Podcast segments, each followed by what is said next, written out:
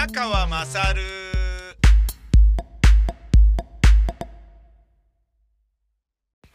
お前の母ちゃん宮川まさるです。えー、本日は朝雨降ってましたので、朝のジョギングはせずに、えー、ユーロ2020の、えー、ベスト16を決める、えー、あ、違うか、ベスト、ベスト8を決める、えー、あの、もうノックアウト形式のトーナメントのね、試合を2試合朝から見るっていうですね。いやーもうちょっとやばいですね、やっぱりね。あのー、ジョギングなんつうものを始めてしまうと、えー、絶対に見たいサッカーが目白押しなのに、全試合見たいからね、ユーロ2020なんて。だけど予選リーグはね、やっぱ半分も見られなかったもんな、今回は。前回は2016の時は、えー、全試合見てたんですよね。運動なんか何もしてませんから。もう、見れるぜ、みたいな感じで、なんていうの、不節制大好きみたいな感じだ、だったけどね。うん。で、あの、じゃあどっちがいいのかって言ったら今の方が絶対いいとは思うんですよ。そして、その頃からもっと今のような、あの、ね、運動してるっていう状態だった方が良かったに決まってんだけどさ。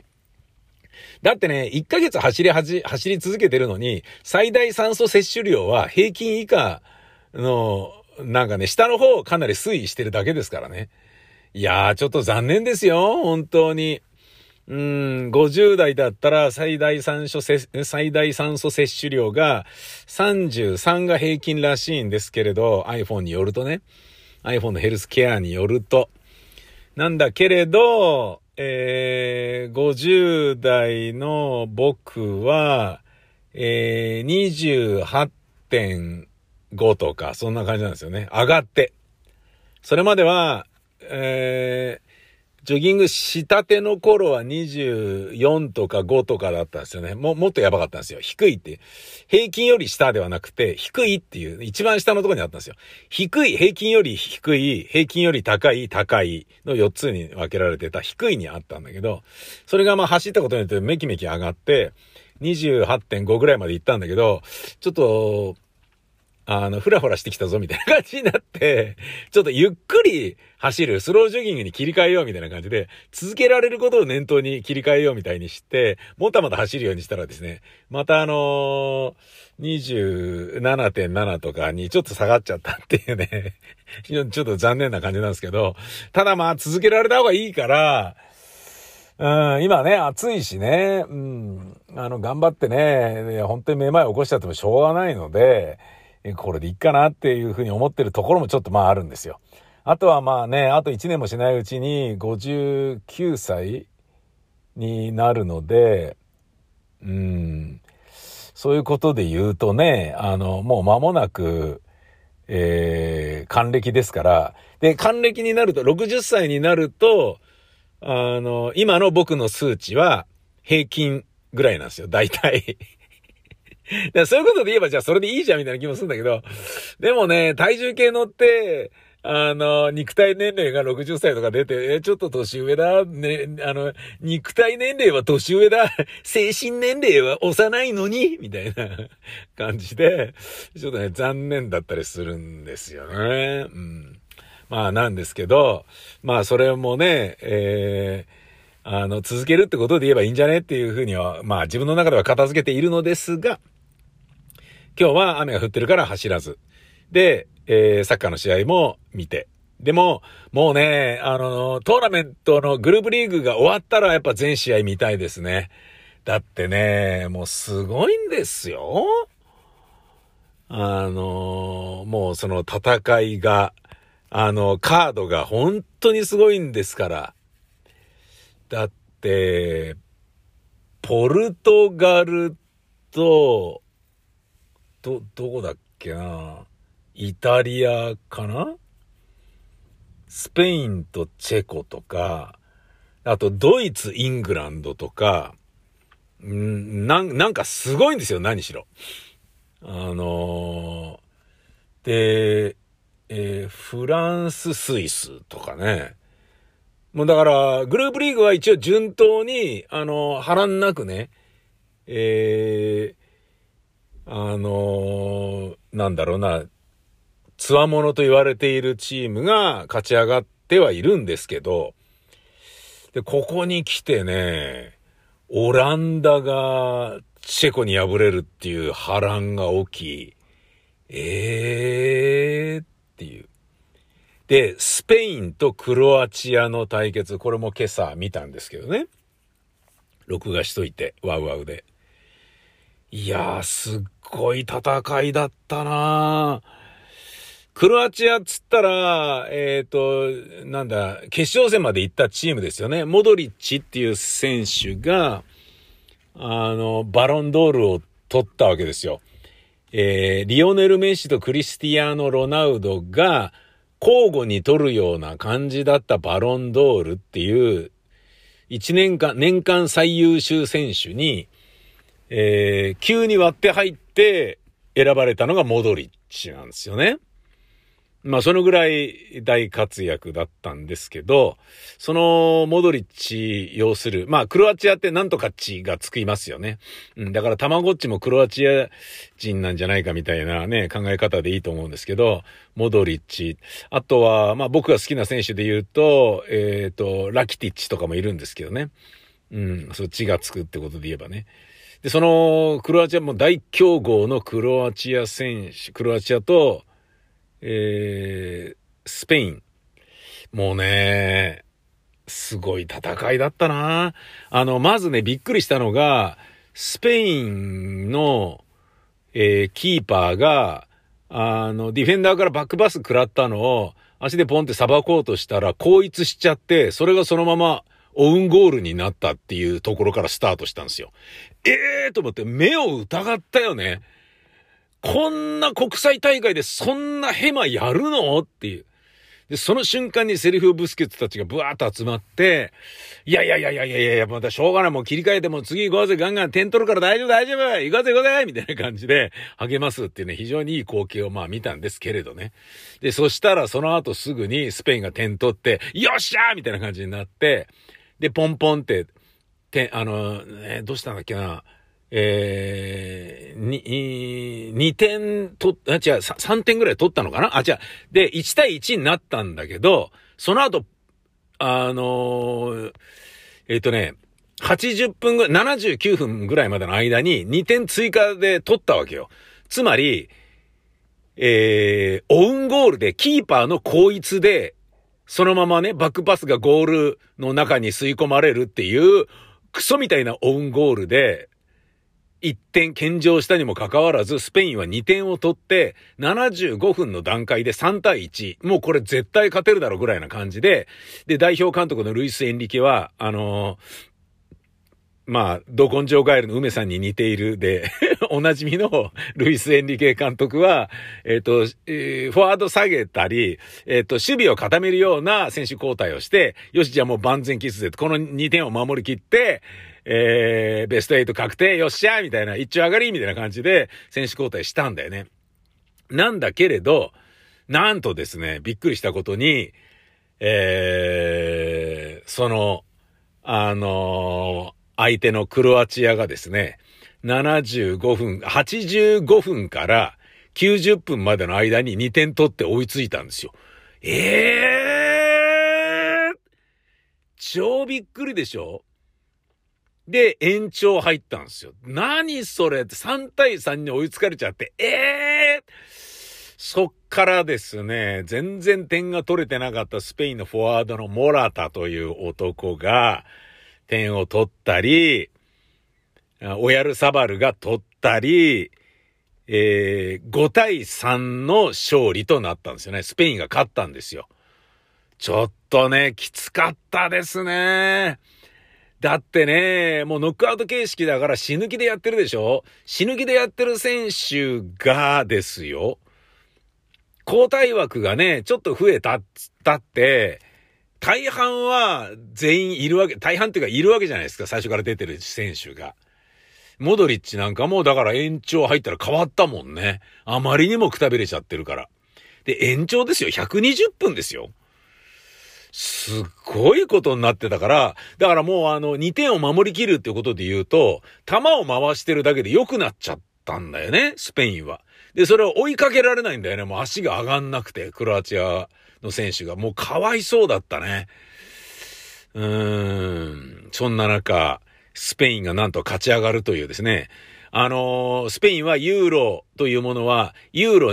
2008とユーロ2012で優勝してるんですよ。つまり、唯一のユーロで連覇したチームがスペインだけなんですよね。しかもそのスペインは2008と2012のユーロの間の真ん中の2010年のワールドカップも優勝してるんですよ。つまり、えっ、ー、と、国際大会の3連覇を果たしてるんですよね。2008年、2010年、2012年と。すごいこと。まあ、ちなみにその2010年のワールドカップの決勝の決勝点はイニエスタが決めたんですけどね。で、ライバルチームのエスパニョールにいた選手が、あの、死んじゃったんですよ。心肺機能停止とかそういうので。で、その、えー、ライバルチームなのに、あの、まあ、同じスペインの国内の、えー、同年代の仲間ということで、イニエスタはゴールを決めた時にイエローカードもらうの分かってて、バッとシャツを脱いで、自分でマジックで書いた白い T シャツを見せまくって走り回るっていうことをしたんですね。で、そこには、えー、ダニ・ハルケ、君は僕たちと一緒にいるって書いてあったんですよ。そのエスパニョールの死んだ選手がダニ・ハルケなんですよね。なので、えー、同じバルセロナのエスパニョールっていうチームは、あのー、ライバルチームなんですよね。バルサとエスパニョール、エスパニョールの戦いはバルサダービーって言われてる。まあ、つまり、レアルマドリーの次に、あの、なんだろうな、天敵とも言うべき相手立場のチームの選手なのに、そのダニ・ハルケのことをね、あんなに優しいイニエスタがね、イエローカードを取られること分かってんのに脱いで走り回ったっていう、もう何度も皆さん見たことあると思うんですけど、で、それがイニエスタが、あの、エスパニョールからものすごいリスペクトされて、未だに、あの、エスパニョールとバルサの戦い、未だにっていうかね、その後も、えっ、ー、と、イニエスタが辞めるまで、あの、ダビッセル神戸に来る前に、えっ、ー、と、戦ってた時に、イニエスタが交代で出てきたりすると、相手チームのエスパニョールのファンたちも拍手してイニエスタを迎えるみたいな珍しい光景があったんですよね。まあ、それ、そういう、もうね、感動的なエピソードがあったのが2010年。つまり、そんなに強かったスペインなんだけど、実は2012年の後の2016年で、グループリーグ敗退したんじゃなかったっけな。なんかね、ひどい負け方したんですよね。だからもうちょっとね、シャビもイニエスタもいなくなってサイクルは終わったなみたいな感じで言われていたので、この2020年、まあ、1年遅れての2021年にやってる2020、ユーロ2020だけど、ベスト8確定したっていうのが、ちょっとね、あの、嬉しい驚きなんですよね。そもうちょっと無理だろうなと思ってたんですよね。うん。それはそれは、ちょっとね、嬉しいなっていうところもある。まあ、だからドラマなんですけどね。前回決勝まで行ったクロアチアがね、その、ね、もう完全にサイクルが終わって人が入れ替わってダメなんじゃねって言われているスペインに、そんな形でやられるだなんてっていうようなこととかね。あとはベルギーが勝った、あ、じゃベルギーとポルトガルだ。ベルギーとポルトガルの戦いだったんだ。で、えー、なのに、で、ベルギー勝ったんですけど、デブライネが怪我して、退場、退場じゃない、ちょっと選手交代でいなくなったりしたので、ちょっとベスト8上がっても、デブライネ出られないんじゃねえのみたいなことがすごい心配とか、何しろね、こう、目が離せないような状態なんですよね。で、そんな中なので、本日僕は、朝走ってもいないのに、サッカーの試合を2試合見ただけなのに あのー、10時ぐらいまで仕事を始めないっていうですね、ひどいちょっと低たらくで、で、10時になってさあ行こうっつって、宮川勝 MT のロケに、えー、行ったんです。えー、春名湖の方に行ったのです。春名湖行くのに伊香保温泉をやり過ごしましたよ。こんな温泉好きなのに伊香保温泉をスルーしていきましたね。そして山奥入ってって春名湖に到達。ねえ。で、春名湖が実は目的ではなくて、これあの、近々放送の宮川勝 MT をお楽しみにしていていただければと思うのですが、メロディーラインというやつがあって、道路を走ると、道路の溝がメロディーを奏でるようになってるんですよ。自分の車の、あ自分のタイヤ、車のタイヤが。走るときにタイヤが摩擦で路面を蹴るでしょ？で、蹴るときに、その溝の幅が高ければ高音、低ければ低音になって音階が切ることができると。で、それを時速50キロで低速でビーッと走れば、えー、メロディーが乗ってる人間は聞こえるっていうやつなんですよ。で、それを録音してこいという指令だったんですね。これどうだったのかっていうのがすげえぞっていうことだったので、ちょっと宮川セレ MT 近々放送ご期待していただければと思うのですが、それに行ったんですよね。で、それが春名湖の近くだったんですよ。で、まあそこでロケして、あの、それはそれは面白かったんで、放送を聞いていただければと思うのですが、で、せっかくここまで来たんだから春名湖寄ろうぜってって春名湖行って、ぐるぐる回って、おしっこしたくなっちゃって、春名湖の後半でおしっこするっていうことがあったり なんかしてですね、あの、こんなの放送では絶対言えないっていうね、なぜなら軽犯罪だからっていうことなんですけど、思いっきりーってやってたっていうね、えー、それどうなのっていう感じなんですけどね。しかもですね、その、春名湖でボート乗って、ちょっと楽しそうにしている家族とかがいたので、春名湖に向かって湖畔でやるのも違うなと思って、春名湖に背を向けて春名湖畔で、えー、おしっこをしていたらですね、その、春名湖畔の道を歩いている老人たちに上から見下ろされるっていうですね、え、上からチンコ見られるっていうですね、あんまりない光景を、ね、あらやだ、とか言われながら、なんかね、おばあさんに。ジョー、ジョロジョジョジョジョジョジョとかってなってたのよね。やっちゃったのよね。ね。すっごいあれもうだから公然わいせつで捕まってたらね、もう多分その、ね、あのメロディーラインのね、放送の回はね、えー、多分お蔵入りになってることなんでしょうね。わかんないけどね。よかったですよ。捕まんなくて。うん。まあそれね。まあ一応緊急退避とかいろいろ言い訳はするんでしょうけどね。怒られちゃうんだろうな、きっとな。で、えー、山道をね、登ったり下ったりしながら帰るんだけど、まあ結構な崖をね、やっぱ行くんですよね。今、おっかねえな、やっぱり山道は。で、後ろから地元の車来るじゃないですか。で、地元の車来たら、なんか膨らんでる道がないからやり過ごして先行ってくださいみたいなことができないんですよ。で、俺気使いだから、ちょっと早く進んだ方がいいのかなと思って道わかんないんだけど早めに行くでしょ？で、すごいヘアピンカーブになるじゃないですか。山道だから。キルキルキルキルとかってなっちゃって滑って危ねえとかって。これはみ出して、こんなにはみ出してたら対向車来てたら絶対ぶつかってたな、みたいな危ないことになったりするわけですよ。なんていう話もラジオではできないけどね。そんで、なんとかやり過ごして、よし、なんとかなった。じゃあ、セブンイレブン寄って、炭酸水でも買って帰ろ、つって。炭酸水買って、で、なんかね、サラダチキンとか買って、アーモンドとかチョコレート効果とかを買って、ちょっとバリバリ食ってから行こうかなと思って、一旦ね、車でエンジンかけて、セブンの駐車場で、チョコレート食って炭酸水飲みながら、カーステのテレビをつけたんですよ。そしたら、群馬県の山道で、えー、崖から崩れ、崖から落ちたトラックがぺしゃんこになっていると、えー、行動にいた人からの通報があり、運転手一人が死亡していましたとかって、ええー、怖い。怖い。僕が落ちないまでも僕の上に、僕の車の上に落ちてきたりしたら怖い。ねえ、もうあの、ボルボとかでもないから合成っていうことで言うと、燃費を何しろ優先順位のね、えー、第一義に唱えている国産車だから、上からトラック落ちてきたら絶対ペシャンコになって僕もペシャンコになっていた怖いとか、そういうふうなことを思うっていうことがちょっとあったんですよね。ですが、行ってみたらね、気持ちよかったですね、春名湖。うーん、あやっぱり湖って気持ちいいな。まずあのー、海じゃないから潮のベタベタがない。波がうるさくない。ね。静かな湖畔。もう本当にその通りですよ。ええー、美しかったな、光景も。で、山は霞がかかってて、幻想的。すごい。だけど、ケイリンとかのようにね、あの、牧歌的なね、水墨画のような、あの、なんだろうな、お、お、お、お、なん、なんていうの？霊言新たかな感じでもない、素敵な曇り空なんですよ。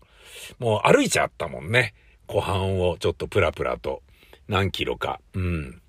いやー気持ちよかったですよ。ちょっとね、おすすめはおすすめなんですけど、やっぱりあのー、コロナ以前からまあそんなにね、バブルが弾けてからは、そんなに盛り上がってねえんだろうなっていう感じではある。あの、ゴーカート乗り場とかあるんだけど、誰もいないし、あの、ビジターズセンターってのがあるのに、ビジターズセンター閉館とかって書いてあるし、やってねえし、何これみたいな感じ。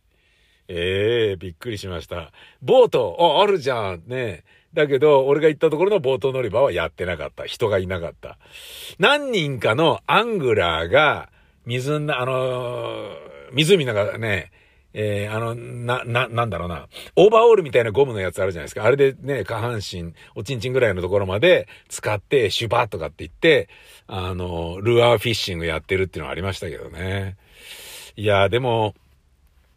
まあ、風呂は入らず帰ってきちゃったのは、今ね、まあ夕方の5時前ですけど、これからそれを編集しなければならないというところがあるからなんだよね。なぜなら明日の午前中に納品で持っていかなければならないからなんだよね。結構ギリギリなんだよね。でも気持ちよかったからよしということにしようと思っているんだよね。そして、おとといトークライブで、えー、僕が紹介した温泉スタンドから温泉を持ち、あの、買って帰る、持って帰るっていうね。もらって帰るっていうやつで、家で温泉入れるよっていうのは、いいの、俺もやろうって石川さん言ってたんですよね。っていうのもあったので、えー、帰りに僕もね、あの、また、温泉ね、広、あの、また温泉スタンドあるなら持ってこうかな、みたいな。あったんですよ、イカホとかにも。だけどね、まあちょっと編集しなきゃいけないからやめようと思って、我慢して帰りましたね。ちょっとあの、空いてるポリタンクは後ろにあったんですけどね。うん。まああの、温泉そのものが、前回の、えっ、ー、と、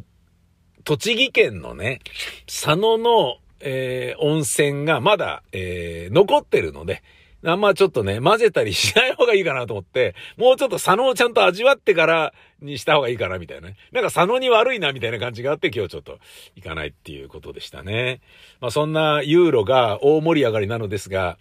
えー、ちょっと悲惨なね、あのことで言うと、トラックが落ちたっていう話をしましたが、今日に関しては何にせよ、えー、小学生の列に、飲酒運転のトラックが突っ込んで、二人がな、し、亡くなって、一人が意識不明の重体で、他命に別状ないけど重体っていうのが二人いるっていうお子ちゃまたちが、命をね、下校時に、え奪われるっていう、凄惨なね、事故、事件があって、60歳のそのトラック運転手は昼飯の時に酒を飲んだと供述している。で、これに関して今ね、いろんな人がいろんなことを言っています。ネットやワイドショーで。で、そんな中でもっと厳罰にするべきなのではないかという案がある、説がある。それは当然出るでしょうね。だけど、それに関して、ある、まあ指揮者が言っていたのは、もうこれもしょうがない話だと思うんですけれど、あの、ある程度、きつくしたところで、やる人はやるんですよねっていうことを言い続けていたんですよね。なるほどなぁと思ってね。つまり、これでも厳しくなってるんですよ。なってるんだけど、飲酒運転をしちゃう人っていうのは、厳しかろうが、どんなに厳しかろうが、やっちゃうんですよね。つまり、その厳しくするっていうことによる抑止効果っていうのは、聞く人間と聞かない人間がいて、で、これだけ厳しくしてるのにやってるってことは、もう聞いてない人間がやってるっていうことなので、だからそういうことで言うと、どれだけ厳しくしたところで、それが抑止効果が、そのまま比例してあるっていうレベルではないんですよね。つまり、上げれば上げるほど数が減るっていうほどでもないんですよねって。やっちゃう人はやっちゃうんですよ。酒好きなんだからみたいな、そういう論法だったのね。なるほどなって、それはそれでね、一理ある話かもしれないなと思ったんだけど、僕が思ったのは、本当にそれでいいのかなと思って。まあ、あの、とはいえ、やっぱり法律家はね、やっぱ上げることによる抑止効果は、あの、絶対にあるはずだから、もっと上げてもいいという考え方も当然あるとは思いますっていうような形で意見は対立してたんだけど、あのまあそうやってね、えっ、ー、と、素人や指揮者じゃなくても議論したり考えたりするっていうのはあっていい話だと思うんですけどね。で、それを受けて僕は自分で考えたらこれどうかなっていうふうに思ったのは、あの、これもね、ラジオでは絶対言えない話ですけれど、偏ってるしね、あの、あの、なんだろうな、断罪的な話ですからね。あの、飲酒運転をして、えー、飲酒運転だけで、えー、まあ、酒気帯びとか飲酒運転でまず点数切られるとか一発免停とか決まってますよね。で、それが重いのは別に今よりもっと重くなってもいいと思うし、今のままでもいいと思うんだけど、その飲酒により、えー、と、過失致死傷罪とかになるじゃないですか。人の命が奪われるっていうことが絡んでくるとね。だけど、電柱にぶつかっただけだと、その物損だけですよね。人の命が奪われたのかどうかで罪の重さが変わるとか、刑法での重さが変わるっていうのと、その道交法における式帯運転の行政的な部分で点数切られるとか免許取り上げとかっていうようなものを一色たにして、僕の言うイメージはですよ。えー、酒飲んで運転したらどんな事故でも人を殺して、人を跳ねて殺してしまったっていうのと同じ罪になるっていう風にすればいいんじゃないのかなと思ったんですよね。つまり、式帯でも事故起こさなきゃいいんでしょみたいな。で、人なんか跳ねるわけねえじゃんみたいなね。そういう人ももちろんいるだろうけれど、でも電柱にぶつかっちゃったらこのぐらいならいいや自分の車だから。だけど、それも電柱にぶつかったとしても、人を跳ねたのと同じぐらいの重罪に問われる。まあ、行政処分も下されるっていうようにしちゃえばいいんじゃないかなと思ったけど、いや、これ考えてみたら、ここまで話した時点でふっと思ったんだけど、その量刑を増やしたところで変わらない人は変わらないですよっていうところとと同じ考え方だったね。あまり意味なかったね。でもね、そのなんか人が死んだから罪が重いとか、人が死ななかったから罪が軽いとかっていうのも、なんか違うような気がすんだよな。そこにね、密室の恋があったないとか、恋なのか偶然なのか、どっちにせよ。うん。だから酒飲むっていう段階で、酒飲んで運転するっていう段階で、それはもう、あの、なんだろうな、密室の恋でいいんじゃねえかなっていうような気がするんですよね。まああのね、映画で僕が好きなのは10円の恋ですけどね、ボクシングのね。うん、関係ないですね。あの人の義理のお母さんは角貝和恵でしたよね。で、角川和恵さんが亡くなったのが意外と、そろそろ僕の年齢が近づいてんじゃねえかと思うとちょっと切ないんですよね。僕も21歳の時に東京乾電池にねえ、っ、ー、と、呼ばれて、照明の日高さんに呼ばれてね、若手足りないから宮川来いって言われて行って、で、出たのは良かったんですけど、角川さんとその時もね、お世話にもなりましたから、ちょっと切ないといえば切ないんですよね。そして僕が見た熱海殺人事件の花子役は角替さんなんですよね。でも最初にやっていたのは平田光の奥さんなんですよね。うん、まあいろいろある、ある中で、まあ誰が一番いいかっていうことで言うと、まあみんなそれぞれ自分が見た芝居の配役が一番良かったっていうふうに思うんでしょうね。それはしょうがないですよね。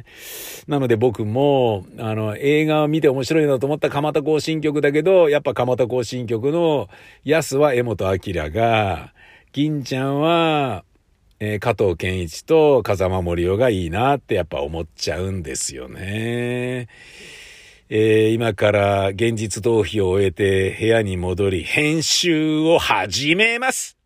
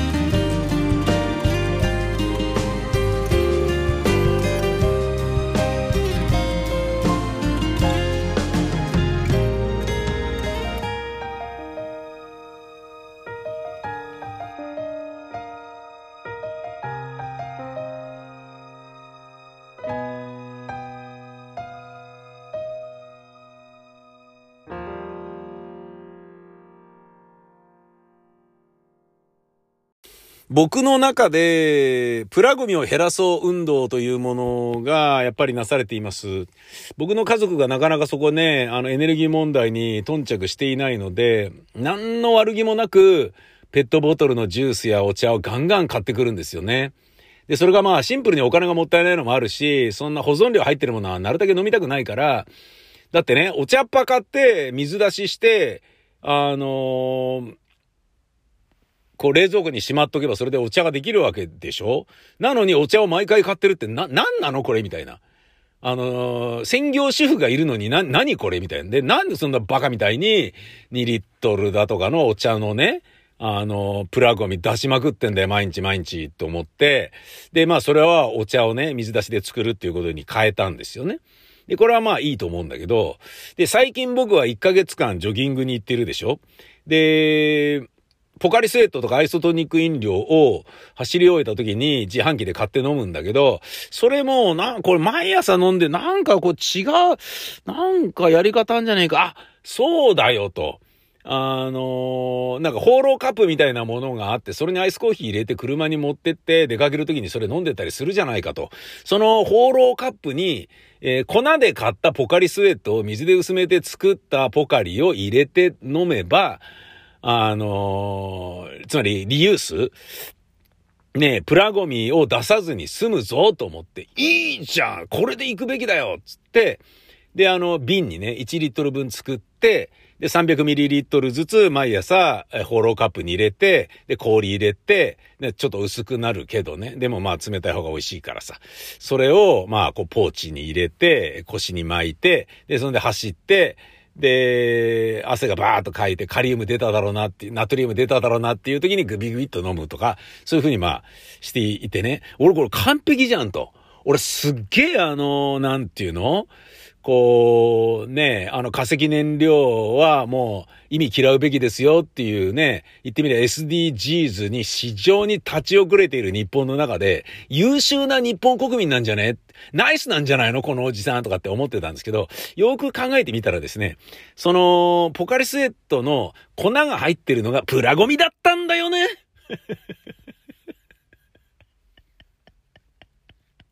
あんまり変わってなかったんだよね。残念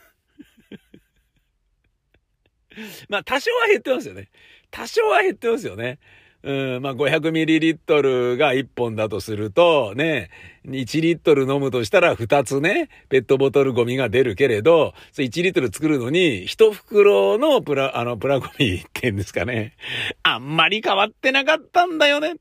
ちょっと残念なのよね。ちょっとね、でもまあもうしょうがない。プラゴミをね、どうやったら出さずに生きていけるのかっていうのをもうちょっと考えようと思いますし、皆さんもですね、なんかいいアイデアあったら教えてくださいよ、本当に。えー、メールもお待ちしております。メールの宛先はアットマークミヤカラー .info info アットマークミヤカラー .info です。ほんじゃまたです。さいなら。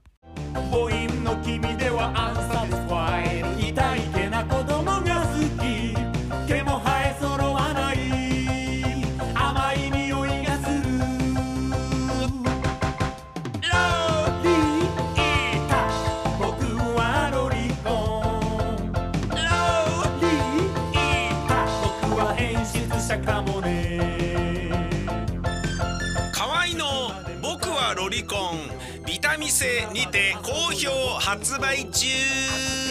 ビタミセの URL は v-mise.com